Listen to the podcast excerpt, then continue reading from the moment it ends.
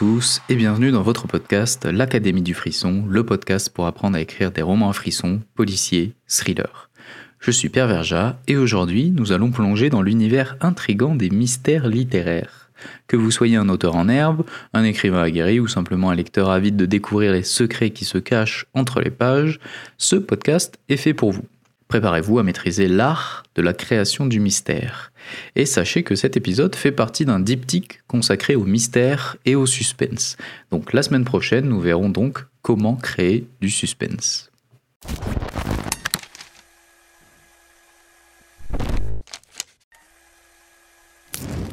Le mystère est l'un des éléments clés d'un bon roman policier. Je pense que vous serez tous d'accord avec moi.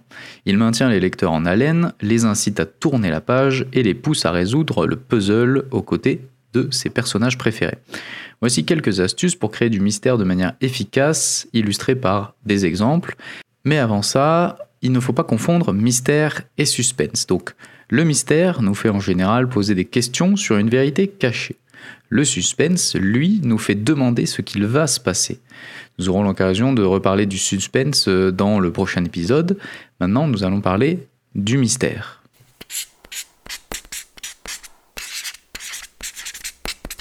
Première méthode, c'est d'introduire des personnages ambigus. Introduisez des personnages ambigus et complexes dans votre histoire. Le mystère peut résider dans leurs motivations, dans leurs actions et dans leurs antécédents. Par exemple, on va prendre le personnage de Severus Rogue dans la série Harry Potter. Je sais, c'est pas un roman policier ni un roman thriller, quoique, mais au moins c'est un, exemple qui parlera, je pense, à beaucoup de monde. Donc au début, il semble être un antagoniste, mais au fil de l'histoire, ses motivations se révèlent bien plus nuancées. Ses actions et comportements étranges nous questionnent sur ses intentions et ajoutent ainsi du mystère. Deuxième méthode pour créer du mystère, c'est des indices cachés disséminer des indices subtils tout au long de votre récit. Les indices peuvent être visibles, comme un objet intrigant, comme une preuve matérielle retrouvée sur un corps, ou plus subtils, comme une réplique apparemment anodine.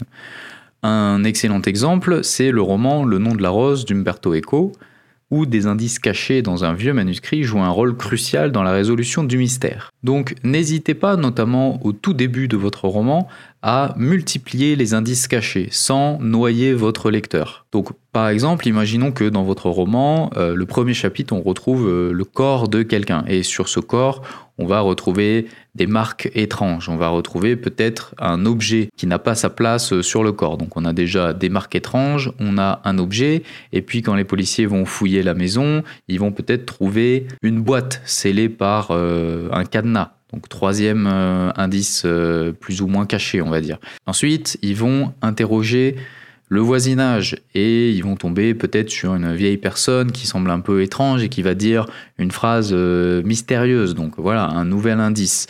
Bref, n'hésitez pas à multiplier euh, les indices au tout début de votre roman, ce qui va euh, attiser la curiosité et ajouter du mystère à toute cette enquête. Troisième point, c'est les faux semblants.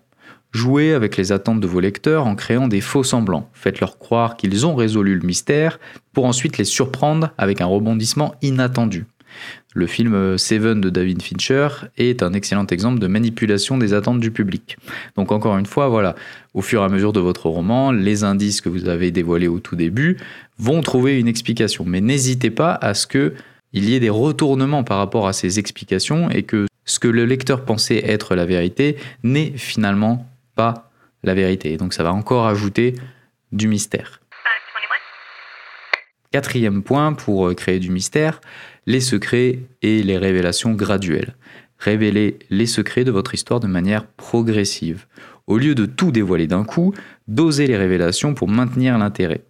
Gone Girl de Gillian Flynn utilise cette technique avec brio en dévoilant petit à petit les aspects sombres des personnages principaux. Là, je vous partage une petite technique personnelle pour travailler vos révélations graduelles.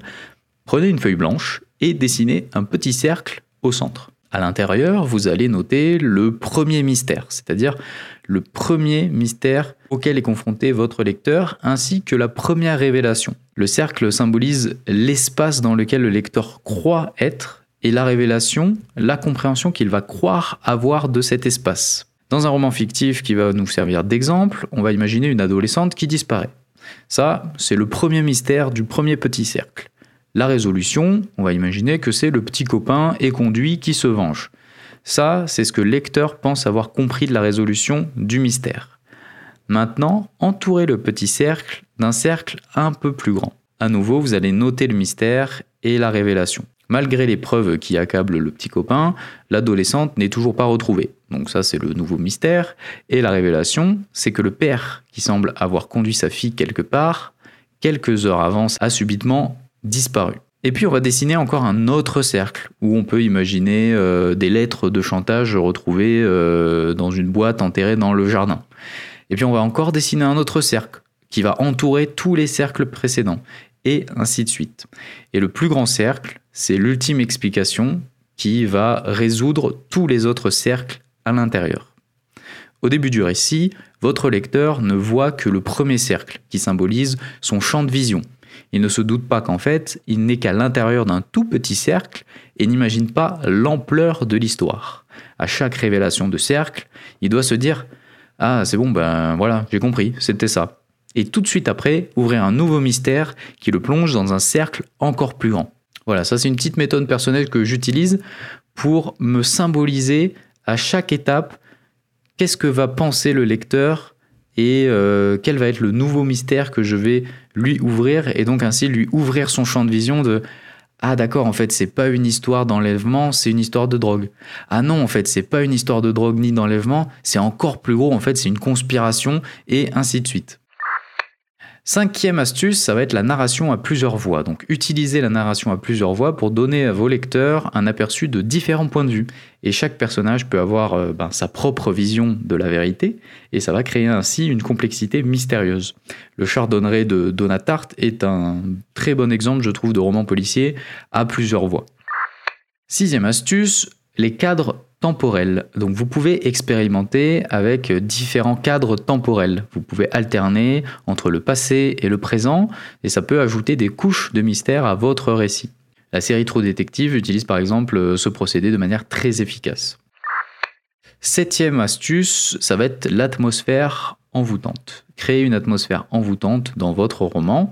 L'environnement peut devenir un personnage à part entière, ce qui va contribuer au mystère.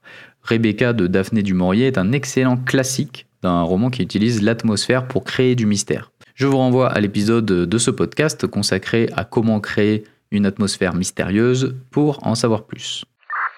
Et enfin, la dernière astuce, c'est les retours en arrière. Vous pouvez utiliser des retours en arrière pour dévoiler des éléments du passé qui ont un impact sur le mystère actuel. Par exemple, le film Memento de Christopher Nolan utilise cette technique pour créer un mystère euh, complexe intrigant. En conclusion, créer du mystère dans votre roman policier demande euh, pas mal de planification, de la créativité et de la subtilité, en utilisant des personnages ambigus, des indices cachés, des faux semblants, des secrets et des révélations graduelles, vous pouvez garder vos lecteurs accrochés à chacun de vos mots. Avant de conclure ce podcast, comme d'habitude, je voudrais vous recommander quelques lectures autour du sujet de la création du mystère dans les romans policiers. Donc ici, c'est pas des livres théoriques, mais ça va être des lectures inspirantes où je trouve que le mystère y est très bien exploité de manière assez différente. Donc vous avez par exemple Le chien des Baskerville d'Arthur Conan Doyle, vous avez dans un autre registre le Da Vinci Code de Dan Brown, et on en a parlé dans cet épisode, mais je vous invite à lire Gone Girl de Gillian Flynn. Ces livres offrent, je trouve, une variété de styles et d'approches de comment créer du mystère et des énigmes. Et voilà, je vous invite vraiment à les, lire si ce n'est pas déjà fait, car ils sont évidemment très connus. Et surtout, N'oubliez pas que l'écriture de romans à frisson, ça s'enseigne. Donc si vous êtes intéressé pour apprendre toutes les techniques nécessaires à l'écriture d'un roman policier captivant, je vous invite, comme d'habitude, à visiter le site académiedufrisson.fr. Vous y trouverez des formations complètes qui vous apprendront pas à pas à écrire un roman policier. Moi, je vous laisse là. Du coup, je vous dis à la semaine prochaine pour l'épisode consacré à comment créer du suspense. D'ici là, portez-vous bien et écrivez bien. Ciao